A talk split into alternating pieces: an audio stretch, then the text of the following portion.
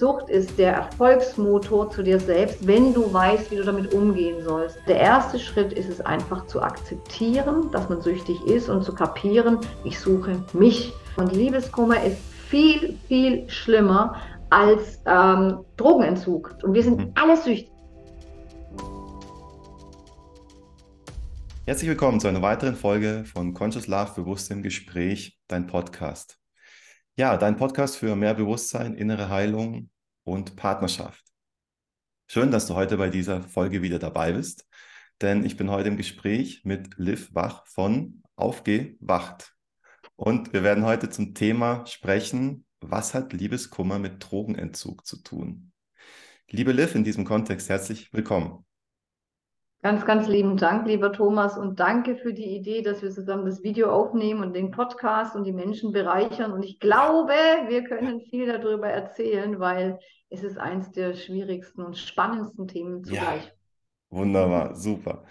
Genau, Liv, wir kennen uns auch aus der Online-Welt, von den Online-Kongressen, die gerade stattfinden. Ich habe dein Interview im Aufbruch 2023 Kongress gesehen und das hat mich so gepackt, dass ich mir dachte, hey, wir müssen unbedingt auch miteinander sprechen. Und umso mehr freue ich, freue ich mich, dass es geklappt hat. Ja, du bist ähm, Bewusstseins- und Mentaltrainerin, Speakerin, Autorin, machst auch selbst Kongresse, hast eigene Akademien gegründet und vor allem jetzt im heutigen Kontext bist du auch Suchtlehrerin. Ja, du sagst selbst, du stellst die gängige Suchttherapie, welche ja meist dann von Angst und Schwere geprägt ist, mit Spaß, Freude und Liebe auf den Kopf. Und durch deine eigene Erfahrung hast du dich auch intensiv mit Süchten auseinandergesetzt und erkannt, dass Sucht ja meist erlernt ist und dass wir das auch wieder verlernen können oder dass das wieder verlernt werden darf. Ja. Ja. Genau. Und heute möchte ich mit dir insbesondere zum Thema der Liebessucht und entsprechend auch dem Liebeskummer sprechen. Ja, das ist auch so ein ganz großes Thema bei uns bei Conscious Love. Und ebenso auch vielleicht zum Thema bewusste Partnerschaften, denn wie du auch von dir selbst sagst, hast du viele Erfahrungen mit ja auch den toxischen Beziehungen gesammelt. Und da bin ich natürlich sehr, sehr gespannt, was dort deine Erkenntnisse sind. Genau. Ja, möchtest du noch was ergänzen? Passt das für dich? Das passt super. Ähm, ähm, nee, das ist, äh, wenn ich noch mehr erzähle, dann wird es ja noch, noch interessanter. Also sagen wir mal, sagen wir mal so, in dieser Inkarnation habe ich, ähm, oder vielleicht vorweg, ja, ähm, was, ich bin ja auf vielen Kongressen, auch auf dem Erleuchtungskongress und anderen, und was mir immer ein bisschen vorgeworfen wird, ist diese Kindlichkeit, diese Naivität, sage ich mal, die ich mir bewahrt habe, die mich auch durch die Sucht getragen hat oder meine Suchtgeschichte. Ähm, diese Leichtigkeit und ähm, das muss ich gleich vorwegnehmen. Ich bin zwar 52 Jahre alt, aber ich bin nicht ähm, immer ernsthaft. Und Gut. das ist das, was ich, ja, genau. Und Erwachsensein war für mich immer ganz furchtbar. Da musste man rauchen, trinken, über Nein. Politik diskutieren, statisch sein und das Leben ganz schwer nehmen. Mhm. Das ist mein Bild von Erwachsensein und deswegen habe ich mir diesen kindlichen Anteil, der mit dem Urvertrauen, mit ähm, der Urfreude, den Urinstinkten der mhm. Positivität, äh, des, der Lebensfreude bewahrt und nehme das mit. Und das führe ich jetzt immer gleich vorne ran, weil mir das gerade immer vorgeworfen wird. Und das ist aber auch der Ansatz, den ich lehren möchte, dass wir den Abenteuerspielplatz mhm. Leben wieder neu gestalten können. Mhm. Und deswegen, ach so, jetzt habe ich in meinen Faden wieder, habe ich mir viel in diesem Leben äh, angetan. Ich war von Großkonzern bis zu Domina bis zum Tantra alles. Ja, also ich kenne die ganze Spielwiese des Lebens und habe festgestellt, sie ist genial, um dann festzustellen, ah, ich kann die Menschen in den ganzen vielen verschiedenen Situationen begleiten, ich kann mich ein, äh, ein, eindenken und ich kann es auch verstehen, um dann zu entscheiden, wer bin ich, was mhm. bin ich und was will ich eigentlich.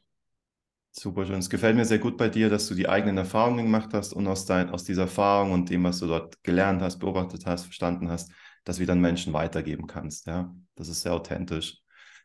Ja, und dann, also danke dafür und ich möchte mit der Frage einsteigen, wie bist du denn selbst mit dem Thema Sucht in Berührung gekommen?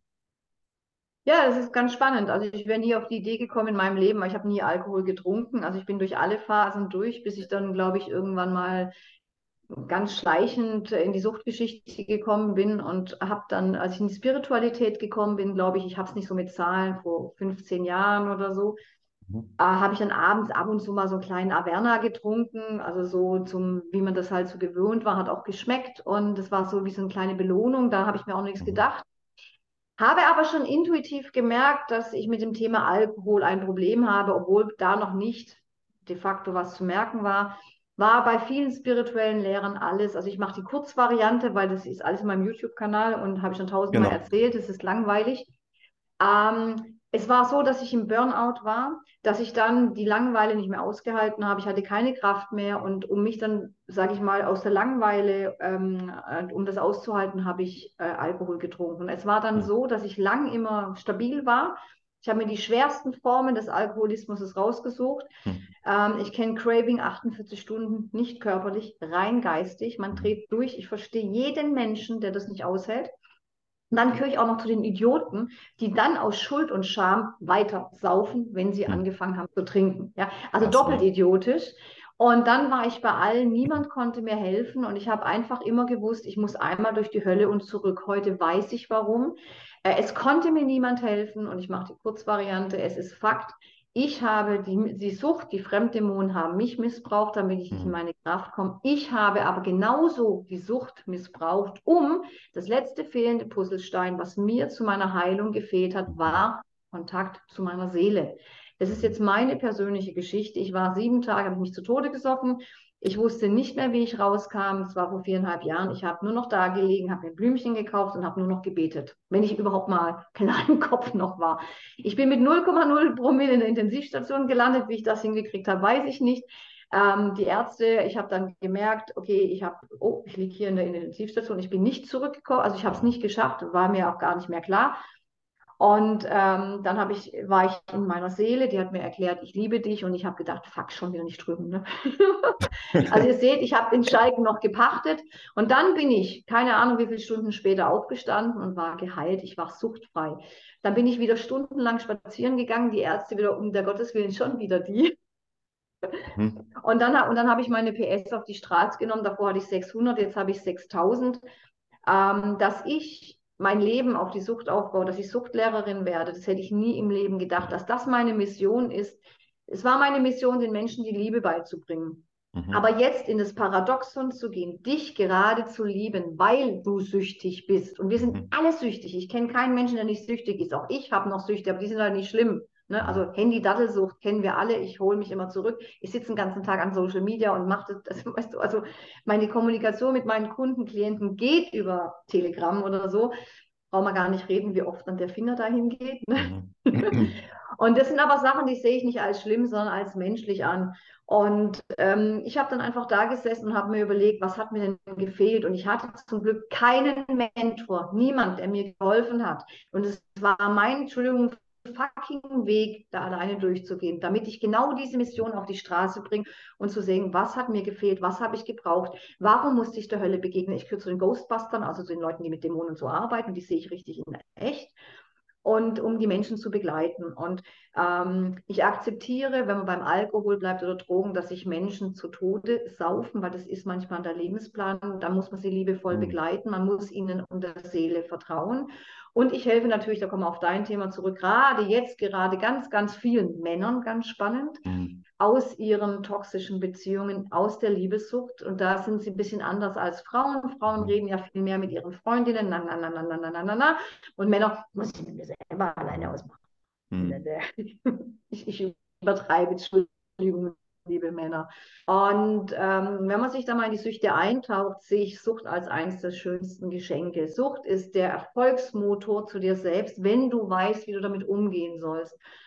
Und wir sind gewohnt, uns abzuwerten, zu stigmatisieren. Einmal Alkoholiker, immer Alkoholiker. Dass wir aber permanent an Liebessucht leiden, an Perfektionismus, an Abhängigkeiten, das ist keinem klar. Mhm. Ja, das ist halt so. Mhm. Hollywood-Leben um der Gottes Willen. Ja? Mhm. Also was für eine verquirlte wir gelernt haben über Liebe. Wir sind meistens aus Brauchbeziehungen gekommen aus BWL-Beziehungen und lustigerweise habe ich schon als kleiner Zwuckel meinen Eltern erklärt, ihr liebt mich gar nicht richtig. Auch den mhm. Menschen habe ich immer erklärt, ihr liebt mich, also ihr könnt gar nicht richtig lieben. Ja, Liv, ja, wieso? Ja, keine Ahnung. Heute kann ich es erklären. Heute weiß ich, es gibt die bedingungslose Liebe, die Seelenliebe, es gibt die Menschenliebe, es gibt die Dualseelen, es gibt das und das und das. Und das ist das Spannende. Und um jetzt den Bogen gleich noch zu deiner Liebessucht zu machen, ich bin auch letztes Jahr durch diesen Dualseelenprozess durchgegangen. Und wer sich das erfunden hat, der gehört geschlagen. okay. Ich würde gerne sch Schritt, Schritt für Schritt durchgehen. Du hast jetzt schon recht ähm, viele Themen reingebracht. Ähm, ja. Das heißt, ich habe verstanden, du, also dein Berührungspunkt mit Sucht war, dass du, dass du dich selbst oder dass du alkoholsüchtig wurdest und das so weit ging, dass du dich ins Koma gesoffen hast oder dann im Krankenhaus aufgewacht bist und das aber dein Weg zu dir selbst war, in gewisser Weise? Ja, das war, ja, und zu meiner Seele. Also ich wollte den mhm. Kontakt, also nicht nur zu mir selbst, das hatte ich davor. Ähm, das, die Sachen waren schon klar, aber ich wollte den Kontakt zu meiner Seele. Das mhm. war das fehlende Puzzlestein. Aber das ist meine Geschichte. Ne? Mhm. Und also es war dann so eine, soll ich sagen, so eine ganz subtile Sache, dass du da in diese Sucht reingekommen bist. Ist das, ist das meist, also du hast ja beschrieben, du hast langsam angefangen mit dem Trinken und dann also intensiv war, so, intensiv war so zwei, drei Jahre und da war es einfach der klassische Burnout. Ich meine, ich bin alleinerziehende Mutter, hatte viele Probleme. Die Partner, der eine war, ähm, beide waren toxisch. Der eine hat sich ums Kind gekümmert, der andere nicht. Dann habe ich ein Haus gekauft, ich war selbstständig. Äh, alles ja. eigentlich, wo man denkt, äh, Wahnsinn. Und ich habe Sachen hingekriegt, die kriegen verheiratete Paare nicht mal hin in dieser Schlagtakt und in der Intensität. Und ich habe natürlich viel Sport- und Ausgleichsmöglichkeiten gehabt, aber irgendwann mal war der Akku leer. Dann habe ich ein Kind, äh, meine kleine Tochter, deren Name da hinten steht, beinahe verloren. Ähm, dann war die dauernd krank. Also so viele Sachen, wo ich mir einfach denke, what the fuck, das war das Schöne in der Reha, wo ich meine Lebensgeschichte malen mhm.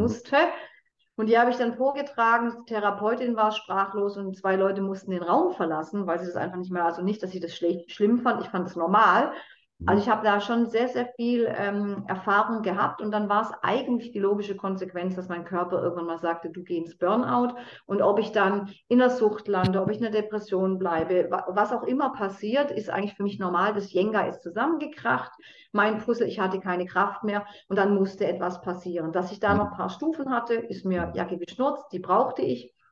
Und dann kann, konnte ich anfangen, äh, neu aufzubauen. Und das Dumme war natürlich, ich war ja schon spirituelle Lehrerin und dann in der Sucht zu landen, diese Doppelscham, die Doppelschuld ist ja bei Süchtigen äh, oder auch, ja. Und heute bin ich da super plan, ich bin super dankbar, ich finde es das größte Geschenk und ähm, ich kann nur jeden Mut machen, also aufzuhören, sich schlecht zu machen. Mhm. Fängt denn die Sucht immer da an, wo wir dann was kompensieren wollen, wo wir uns selbst nicht mehr spüren und dann in eine Substanz oder was anderes flüchten, um dort irgendwie das zu finden, was, was wir nicht mehr spüren? Ist das so oft so der, der Startpunkt davon? Ja, also bei vielen ist es so die Gelegenheit, also dass sie hm. mit Jugendjahren schon angefangen haben. Also so jetzt, wenn ich meine Klienten angucke, gibt ja unterschiedliche Geschichten. Für mich gibt es zwei, so nach dem Motto zwei Vorgehensweisen. Die Menschen, die nichts fühlen und dann mhm. trinken, um diesen Nichtspanzer um sich, um auch die Spiritualität zu bekommen. Mhm. Und die mhm. Menschen wie ich, die zu viel spüren, die sich dann ruhig trinken. Ja, mhm. ja mhm. also es gibt so, es gibt jetzt vielleicht noch andere Kategorien, aber es sind so die zwei Hauptkategorien, die jetzt bei mir aufschlagen. Also der sogenannte Nichtspanzer. Ich spüre nichts, dann trinke ich und dann kriege ich eine, ist ja auch bewusstseinserweiternd, das hält mhm. natürlich nicht lange und ist auch eine Krücke. Und die Menschen, die denen alles zu viel ist und die sich dann ruhig trinken mhm. und die, die mir dann erklären, ähm, trinken macht doch Spaß und ich bin mhm. besser, die tun mal meine andere Kategorie. Die haben es oft gar nicht verstanden und wollen auch an das Thema nicht ran. Und ähm, ja, genau. Und es fängt eigentlich meistens harmlos an bei den meisten Menschen. Ich kenne keinen Süchtigen, der nicht weiß, dass er süchtig ist, aber sie lügen natürlich den anderen Menschen in die Tasche. Aber jeder weiß es irgendwo und lügt sich selbst in die Tasche. Ich war sehr ehrlich, meine besten Freundinnen wussten immer über alles Bescheid. Mhm. Das war der große Unterschied bei mir zu meiner Sucht. Mhm. Und wie schaffen wir es jetzt nun aus einer Sucht rauszukommen? Also bei dir war das dann fast schon so lebensbedrohlich. Dann, oder? Ja, ich war tot. Ich war im NATO, ja, ja klar. sind dann ja, das sind dann so, so ein einschneidendes, äh, einschneidender Moment, wo du dann sagst, okay, vielleicht passiert dann da was, um dann da rauszukommen. Aber wenn das lange Zeit so ganz subtil läuft oder sagen wir mal so, ich esse gern mal Süßes, vielleicht bin ich zuckersüchtig und mein Körper ganz unbewusst äh, nimmt sich dann halt mal was, wenn er da Lust hat. Und ähm, also man, man kommt eigentlich sehr einfach raus. Und diesen schweren Weg, wie ich, braucht man nicht gehen. Ich begleite genau. Menschen mit 30 Jahre Sucht. Ich begleite Menschen, die, die kleine Süchte haben, viele Zuckersüchtige, Liebessüchtige, wie wir schon hatten. Mhm. Es ist ganz einfach. Radikale Ehrlichkeit ist Analyse. Ja, jetzt gehe ich mal ins mhm. BWL. Ich bin süchtig, Punkt. Ich sauf mir die Hucke voll. Ne?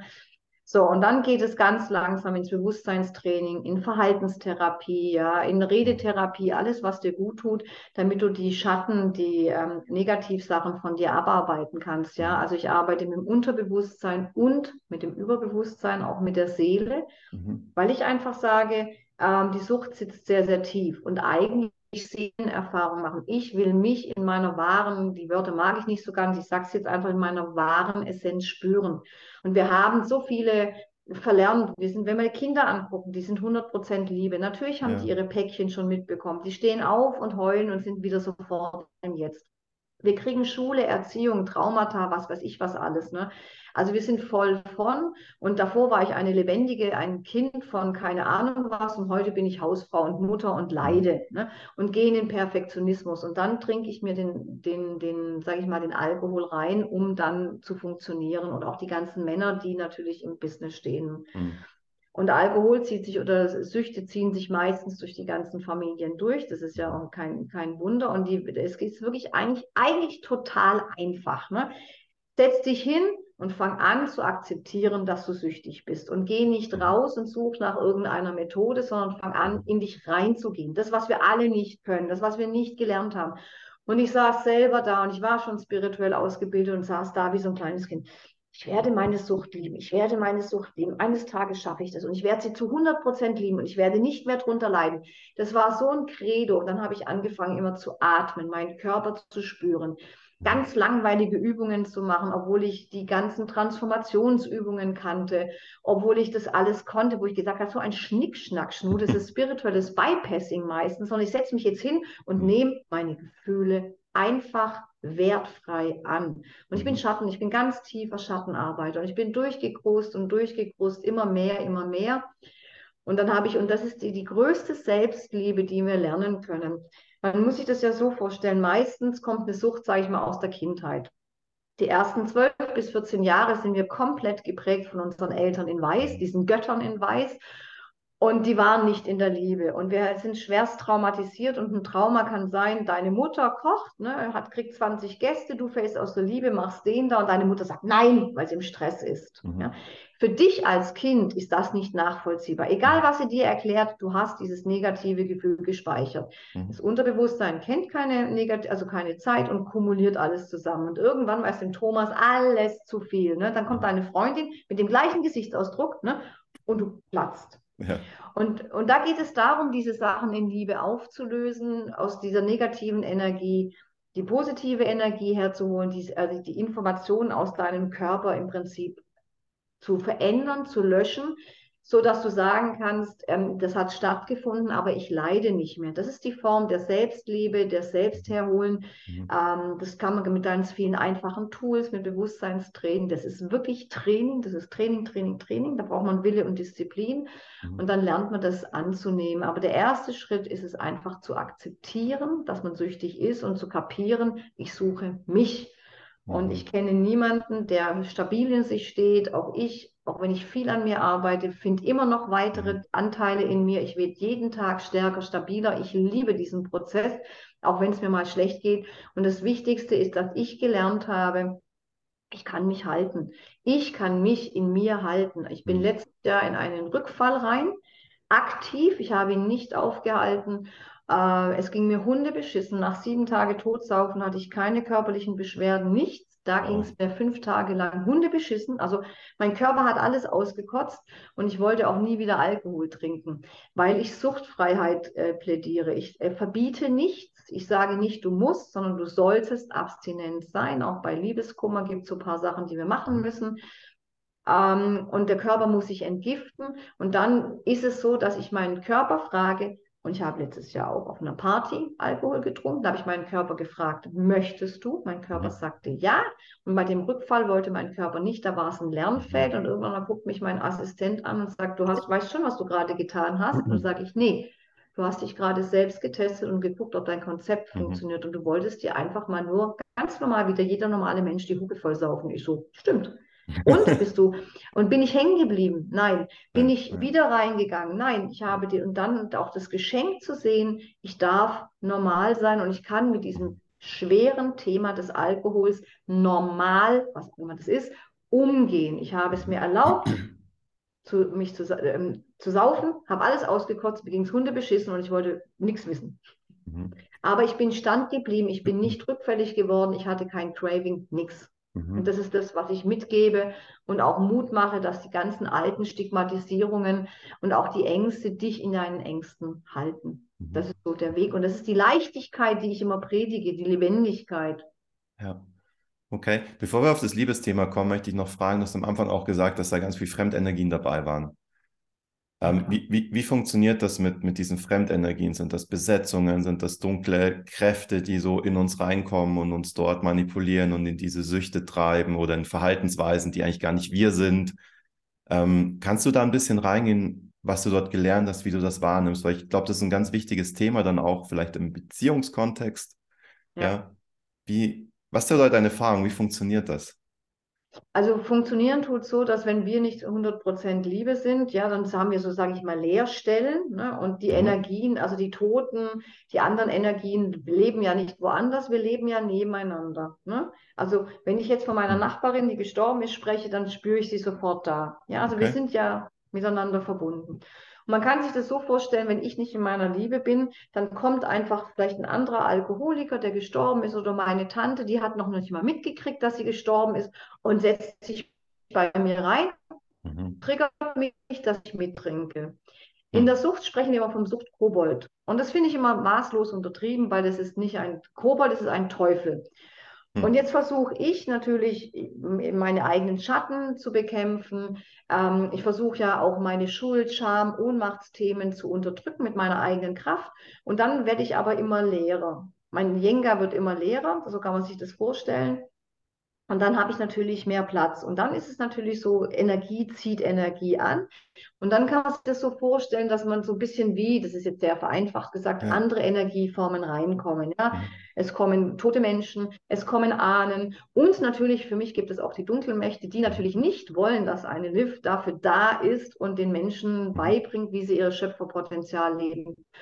Und dann gibt es Dunkelmächte und auch die Dämonen. Und das sind einfach immer ähm, sehr unterschiedliche Sachen, die ich da wahrnehme. Äh, und auch die eigenen Schatten, also meine eigenen Teufel, Dämonen, die ich nicht heimgeholt habe, trinken ja auch mit, bis ich sie auflöse. So kann man sich das vorstellen. Und man merkt es bei den Menschen, dass sie sehr unterschiedlich werden im Alkohol. Also Alkohol ist ja ähm, da ist ja Ghoul drin, also Alkohol, also irgendwie, ich weiß gerade, ich habe es im Buch geschrieben, und da ist ein Geist mit drin. Und es gibt natürlich wie immer bei der Medizin gute Geister und schlechte mhm. Geister, ja, ein bisschen zu viel, ein bisschen zu wenig. Und man merkt es bei ganz vielen Menschen mit Borderline, mit ADHS, Schizophrenie. Das sind ganz krasse Menschen mit Fremdbesetzungen. Man mhm. merkt, dass die komplett unterschiedlich sind. Die Menschen fühlen sich zwar an sich komplett, aber eigentlich sind es dann andere Anteile oder andere Energien, die mhm. dann reingehen und den mhm. Menschen steuern. Das ist lösbar für mich, mhm. wenn der Mensch will. Und da mhm. brauchen wir auch ganz, ganz viel Eigenverantwortung. Mhm. Das heißt, wir selbst machen so das Tor auf, dass da andere Energien reinkommen können und die ja. steuern uns dann in gewisser Weise, manipulieren uns, bringen uns, triggern diese, diese Lust oder Süchte oder wie auch immer oder dann vielleicht ja, genau. einen Streit oder irgendwas, wo wir dann, ja, genau. ich kenne kenn das von mir selbst als aus einer, aus einer Partnerschaft, bin dann da so Tendenzen gehabt, mal aus dem Nichts irgendwie wütend zu werden und danach wusste ich gar nicht mehr, was passiert ist. Ich bin mir sicher, das war, da war irgendwas offen, da ist eine ganz krasse Fremdenergie, die mich dann fuchsteufelswild macht, ja. ohne dass ich eine böse Absicht habe. Und dann ist wie danach wie so ein Blackout, so, hey, weiß gar nicht mehr, warum wir gestritten haben. Ja, ähm, ja. ja, das sind so Klassiker, ja, genau, ja. ja. Und so ist auch beim Trinken, also ja. genau. Mhm. Super spannend. Ja, und dann, auf das Liebesthema. Was hat jetzt, also sind wir, wenn wir eine Liebespartnerschaft suchen, ist das aus einer Sucht heraus, dass wir dort irgendeine Leere füllen wollen in uns? Oder wie ist da der Me Mechanismus? Du hast auch gesagt, die Eltern haben Kinder, aber eigentlich lieben die Eltern meistens die Kinder gar nicht. Ähm, was, also was läuft, was läuft da ab, wenn wir das Bedürfnis haben nach einer Liebesbeziehung? Also im Normalfall, und das habe ich auch lange Zeit gehabt, wusste ich auch, ähm, und ich liebe die Liebe. Also ich bin Frauenliebe schlechthin. Ne? Und, ähm, aber ich habe gemerkt, dass wir nicht ähm, dass wir aus einem Bedürfnis leben. Also wir füllen unsere Liebesspeicher. Ne? Also wenn man uns vorstellt, wir haben keine Eltern, die uns komplett bedürfnisorientiert, bindungsorientiert großziehen konnten. Auch ich habe viel falsch mit meinen Kiddies gemacht, das gebe ich offen und ehrlich zu, das war die damalige Zeit. Mhm. Schreien lassen, was weiß ich. Und wenn man dann schon hört, dass man, wenn man Kinder schreien lässt, sie sich nicht beruhigen, sie das nicht lernen, sondern Todesängste. Mhm. Ja, also das muss man sich klar machen. Wenn ein Kind schreit, sind es Todesängste. Mhm. Dann können wir uns vorstellen, was diese kleinen Bobbeles, ne, mit drei Monaten alles an Todesängsten haben. Jedes Kind kriegt jeden Gedanken der Mutter in der Schwangerschaft mit und des ja. Vaters. Ne? Also voller die Waldfee. Also wir haben da viel Quark. Ne? Und das will ich jetzt auch gar nicht uns heilig sprechen. Das ist lösbar, wenn die Eltern oder die Mutter dann sich immer hinstellt und bewusst wird. Und wenn ich mir die meisten Beziehungen angucke, dann, dann kommt, ich brauche dich und du bist mhm. mein Leben und überhaupt, wo ich sage, ja, schön, das hatte ich auch eine Zeit lang, weil es sich gut anfühlt. Mhm. Aber letztendlich ist es völliger Schwachsinn. Mhm. Es ist ähm, ich fülle etwas in mir und erwarte von dem Partner, dass er mich füllt oder auch befriedigt in der Sexualität. Wie viele Frauen wissen nicht, was sie in der Sexualität wollen? Und der Partner soll das riechen? Äh, das geht ja gar nicht. Ne? Und dann kann das natürlich auch nur schief gehen. Viele setzen sich auch nicht mit dem wunderbaren Thema der Seelenbegegnung. Sexualität ist für mich ganz hohe Seelenbegegnung auseinander und können sich begegnen. Und im Prinzip ist es so, wir müssen unsere kindlichen Urwunden heilen, dieses Todesängste, verlassen werden, Verlust Ängste, was weiß ich, können heilen, um dann in eine erwachsene, erwachte Beziehung zu gehen. Und das heißt, zwei Menschen, die mit ihr sich selbst klarkommen, die müssen nicht komplett geheilt sein. Das geht ja auch gar nicht. Mhm. Die sich begegnen, die sich aber lieben, aber nicht brauchen. Die sagen, mhm. hey, schön, dass du mein Leben bereicherst. Ich liebe dich. Ich würde auch gerne das ganze Leben mit dir teilen. Aber es ist okay, wenn du gehst. Mhm. Das ist Freiheit und das ist auch nicht mehr Beziehung, also ziehen an der Beziehung, mhm. sondern es ist die freie, erfüllte Partnerschaft, äh, die sehr natürlich schwer zu leben ist. Das ist Arbeit, ja. Aber dann haben wir keinen Liebeskummer und dann kann man sich das auch so vorstellen. Ähm, das ist zum Beispiel bei Dualseelenprozess die große Aufgabe oder generell, wenn man Liebeskummer hat, dass man lernt, äh, sich selbst in sich zu tragen. Und Liebeskummer ist viel, viel schlimmer als ähm, Drogenentzug. Ja, obwohl das äh, körperliches Craving ist, aber Liebeskummer geht ja auf allen Ebenen, körperlich, geistig, seelisch, mental. Ne? Mhm. Äh, Drogen auch. Aber da kann man Medikamente nehmen. Ich war da mhm. selber auf den, äh, in, mal in den Zug. Da sind dann die Jungs, das waren hauptsächlich Jungs, ganz liebevoll von den Therapeuten ruhig gelegt worden, damit der Entzug von den, ähm, mhm. von den Drogen nicht so schlimm war. Mhm. Da sind sie toll begleitet worden. Aber für Liebeskummer gibt es nichts. Es gibt nichts für Liebeskummer, außer diesen Quark, es auszuleben, zu halten und zu akzeptieren, dass ich mich selbst in der Liebe suche. Und je mehr ich mich in mich stabilisiere, ja, je mehr ich bei mir ankomme, desto mehr brauche ich keinen Partner, der auch auf der Brauchsfrequenz ist, sondern ziehe einen Partner an, der mit mir ebenbürtig ist, der selbst sich heilen kann, der mich tragen kann und der dann auch ganz anders umgehen kann, wo es einfach Spaß macht, wo ich mich dann auch, sage ich mal, ja, ähm, entspannen kann, ohne dieses, ähm, diese alten Beziehungskonflikte, sage ich mal. Ich hoffe, wie, das okay. ja, wie, wie entsteht denn der Liebeskummer überhaupt? Ist das schon sozusagen, also ich gehe in eine Partnerschaft aus Bedürftigkeit, werde dann süchtig nach der Partnerin, weil die meine Bedürfnisse befriedigt. Und wenn sich das auflöst, dann ist das wie Drogenentzug. Oder ja. wie können wir das verstehen? Also ja, ja, ich würde, äh, jetzt würde ich es gerade so wirklich so stehen lassen. Aber eigentlich sind wir schon aus der Kindheit liebessüchtig, weil wir nicht die Liebesspeicher gefüllt bekommen haben. Ne?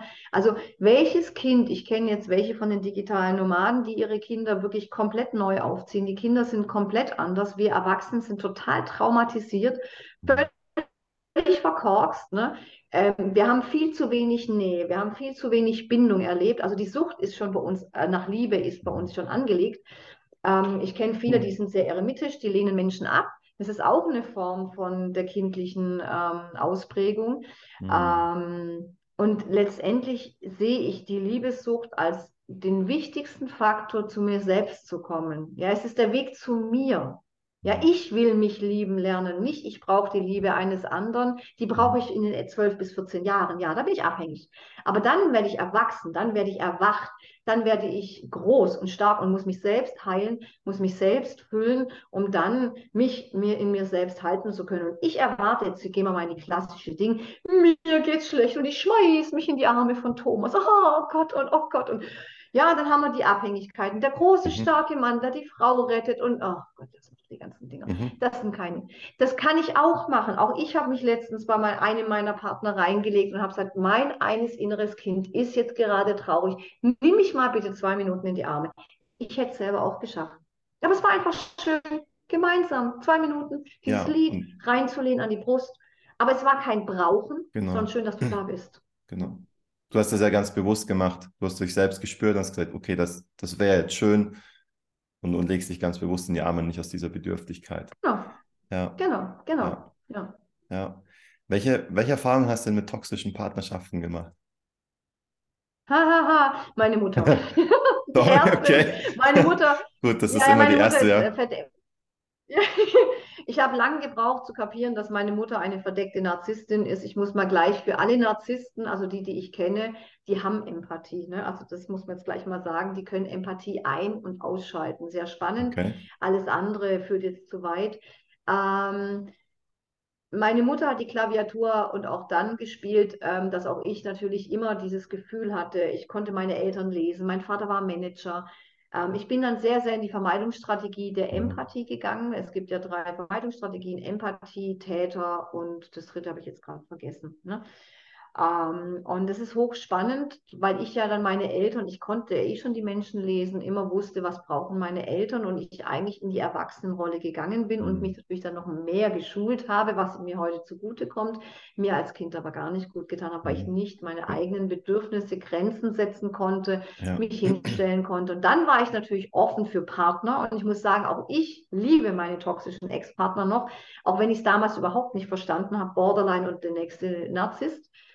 Äh, so die verdeckten Narzissten sind so die sanften Narzissten, weil man sich unheimlich schulen muss. Ne? Und jetzt merkt ihr schon, dass ich in dem Perspektivenwechsel bleibe. Und es gab auch einmal eine Gewaltsituation, wo ich auch gesagt habe, und ich gehe egal was. Und da habe ich mir damals schon vor 17 oder 19 Jahren das Herz rausgerissen, weil es der erste Seelenpartner war und ich einfach lernen durfte, loszulassen, auf einer mhm. tiefen Ebene zu akzeptieren. Es ist der letzte, hm, es ist mein Herz schreit danach, mein Körper schreit danach, aber Gewalt geht gar nicht. Mhm. Ja, und auch meine Kinder einzupacken und zu sagen, da ist die Tür. Und das ist schwer, ich weiß. Ich wurde damals auch nicht unterstützt, weil ich nicht das klassische Opfer bin. Ne? Haha, mhm. super. Ne? Äh, bin da durch die ganze Klaviatur durch. Und das Schlimmste war nicht die Tat, auch nicht, dass es er war, sondern dass mir die ähm, die Polizei und auch die Richter und so nicht geglaubt haben. Das war viel, viel schlimmer. Mhm. Ja? Das war der nächste Missbrauch. Der war schlimmer als die Sache an sich. Ne? Mhm. Und da kann ich nur den Frauen und auch den Männern, die das haben, ähm, Mut machen, trotzdem rauszugehen, sich Leute zu holen, die das Gleiche haben, um sich heilen zu können, um die Gesellschaft zu verändern. Und Toxen, ich sehe Toxen als beste Reibungspotenzial. Bei denen geht es ja noch schlimmer als mir. Das soll jetzt bitte keine Verniedlichung sein. Also, und ich habe die studiert. Ich habe den Borderline-Partner studiert. Der stand vor mir. Ich bin nicht ein Versuchspsychologieobjekt. Okay, äh, äh, doch. Ja. ja. also er hat es ja gemerkt und wir waren sehr eng und sehr nah. Und ähm, ich sage immer, wir brauchen diese Menschen, an denen wir uns reiben können, damit wir unsere Selbstliebe können, damit wir diese kindlichen Traumata, unsere Urwunden und auch die Wunden aus der Reinkarnation zurückholen können. Mhm. Und wir brauchen Sparringspartner. Mhm. Dualseelenprozess ist der größte, schwierigste Sparingspartner. Wenn man das aus dem Sport sieht, ja, brauche ich einen Mentor, ich brauche dich, du musst besser sein als ich. Mhm. Ich darf besser oder muss besser sein als die, die ich begleite. Ich mhm. muss ja weiter sein, ich muss sie halten, ich muss sie tragen können, ich muss ihnen das geben können, was sie gerade nicht können. Das heißt, am besten ist es, ich habe es selbst erlebt. Und diese Lust und diese Leichtigkeit, deswegen auch Sucht, ja, ich komme durch diese Dinge sehr, sehr gut durch, wenn ich in dieses kindliche Urvertrauen gehe, dieses Gefühl, ich kann es schaffen. Kinder fallen hin, stehen auf. Kinder wissen nicht, wie man, genau, wie man, wie man läuft. Und das haben wir verlernt. Und das immer wieder rückholen. Keine Angst zu haben. Keine Angst, in diese tiefen Gefühle zu gehen. Und ich weiß, was es heißt. Ich bin wirklich Tiefseetaucher. Ne? Ich liebe das. Und da führe ich auch meine Klienten durch. Ne? Und gerade die Männer. Und sie haben so schnelle Erfolge, weil man einfach nicht gewohnt ist, sich selbst in diesen, ich darf sagen, mein Kind hat es mal angeschleppt, arschgefickten Gefühlen. Piep. Wir sind es, genau, genau, piep. Ähm, es geht aber wirklich darum, diese wirklich zu fühlen. Und wenn man da durch ist, wenn man das lernt, sich selbst in diesen tiefsten Schmerz zu halten, dann Ja. kommt der Flow. Es ist so Peak of No Return, wie beim Leistungssport, man geht durch, man kann, man stirbt fast und dann kommt der Flow. Und dann geht man in die Heilung und dann kommt alles von alleine. Es hört sich einfach an, ist es. Mhm. Ich kann nur Mut machen, fühl deine Gefühle. Punkt. Ja. Ende. Fühl sie. Gefühle wollen gefühlt und nicht durchdacht werden. Und das ist Liebeskummer. Liebeskummer will dich, Sehnsucht nach der nur erstmal in dir. Okay. Die Bindung ist gut, es war jetzt gerade ein bisschen so hackelig. Ja, er war kurz hagelig, Okay. genau. Ja, gut. Okay. Ja. Ja, also du hast dann, du hast den Prozess durchgemacht, dass du in toxischen Partnerschaften warst. Und wie erkennen wir denn, wann es toxisch wird? Das ist eine spannende Frage. Man weiß es eigentlich. Man hat so ein ungutes Gefühl, ja. Mhm. Und dann, ähm, es gibt ja ganz viele Ausprägungen. Ähm, da hilft das ähm, Umfeld sehr gut, weil die Freunde das meistens schon wahrnehmen. Mhm. Toxisch wird es dann, äh, wenn man, ähm, jetzt muss ich gerade selber überlegen, weil ich da schon zu lang draußen bin. Toxisch wird, wenn man merkt, ähm, es stimmt was nicht, ähm, man, man gibt sich auf. Ne? Mhm. Es gibt ja immer so, so eine Grauzone und wir haben alle auch, so sage ich mal, ähm, verschiedenste Anzeichen. Ähm, wenn man merkt, man wird nicht wahrgenommen, wenn man merkt, es gibt keinen gemeinsamen Weg, wenn man merkt, es wird immer über einen übergebügelt und wenn man sich einfach irgendwie nicht gesehen und wertgeschätzt fühlt. Mhm. Das sind so die Vorzeichen, da muss man dann aber im Einzelnen prüfen. Ähm, mit einem Narzissten kenne ich mich jetzt gerade relativ gut aus. Es ist so dieses, stell dich nicht so an mit deiner Hochsensibilität. Ich habe es doch gar nicht so gemeint. Das sind so die klassischen Sätze, die auch ich natürlich irgendwann mal gesagt habe, weil ich toxisch narzisstisch erzogen worden bin. Die ganze Gesellschaft ist toxisch narzisstisch. Und wir sind alle nicht gewaltfreie Kommunikation gewohnt und wir sind alle auch nicht wertschätzende Kommunikation gewohnt oder Dankbarkeitsfelder. Ja. Da bin ich jetzt schon fast viel zu weit draußen, ne? ähm, aber es ist ein Grundgefühl, dass ich denke, irgendwas passt nicht und auch immer dieses Gefühl, ähm, ich muss mich mehr anstrengen, Mhm. ich muss mich äh, mit meinem Partner in eine Paartherapie, er versteht mich nicht und dieses permanente um den Freund kreisen, ja, dieses Mhm. permanente irgendwo beim anderen zu sein, das sind so, können Vorboten sein.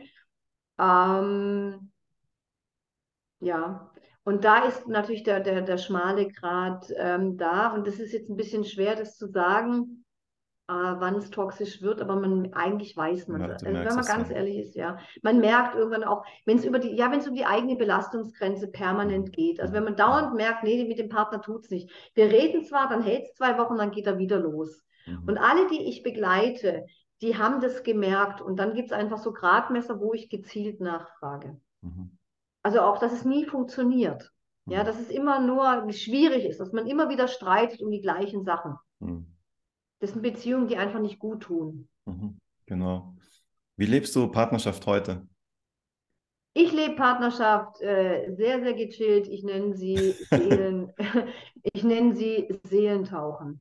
Okay. Ähm, das ist diese wunderbare Form, wenn du in Inseln kommst, wo du gleich schwingst, wo die Seelen sich treffen, wo die Körper übernehmen und du einfach genießen kannst. Mhm. Wo du auch merkst, dass es wie so ein geschützter Raum ist, abgesehen vom Alltag. Ich mag gerade mich lösen. Ich bin sehr, sehr präsent, gerade beim Arbeiten. Das ist gerade meine heutige Situation.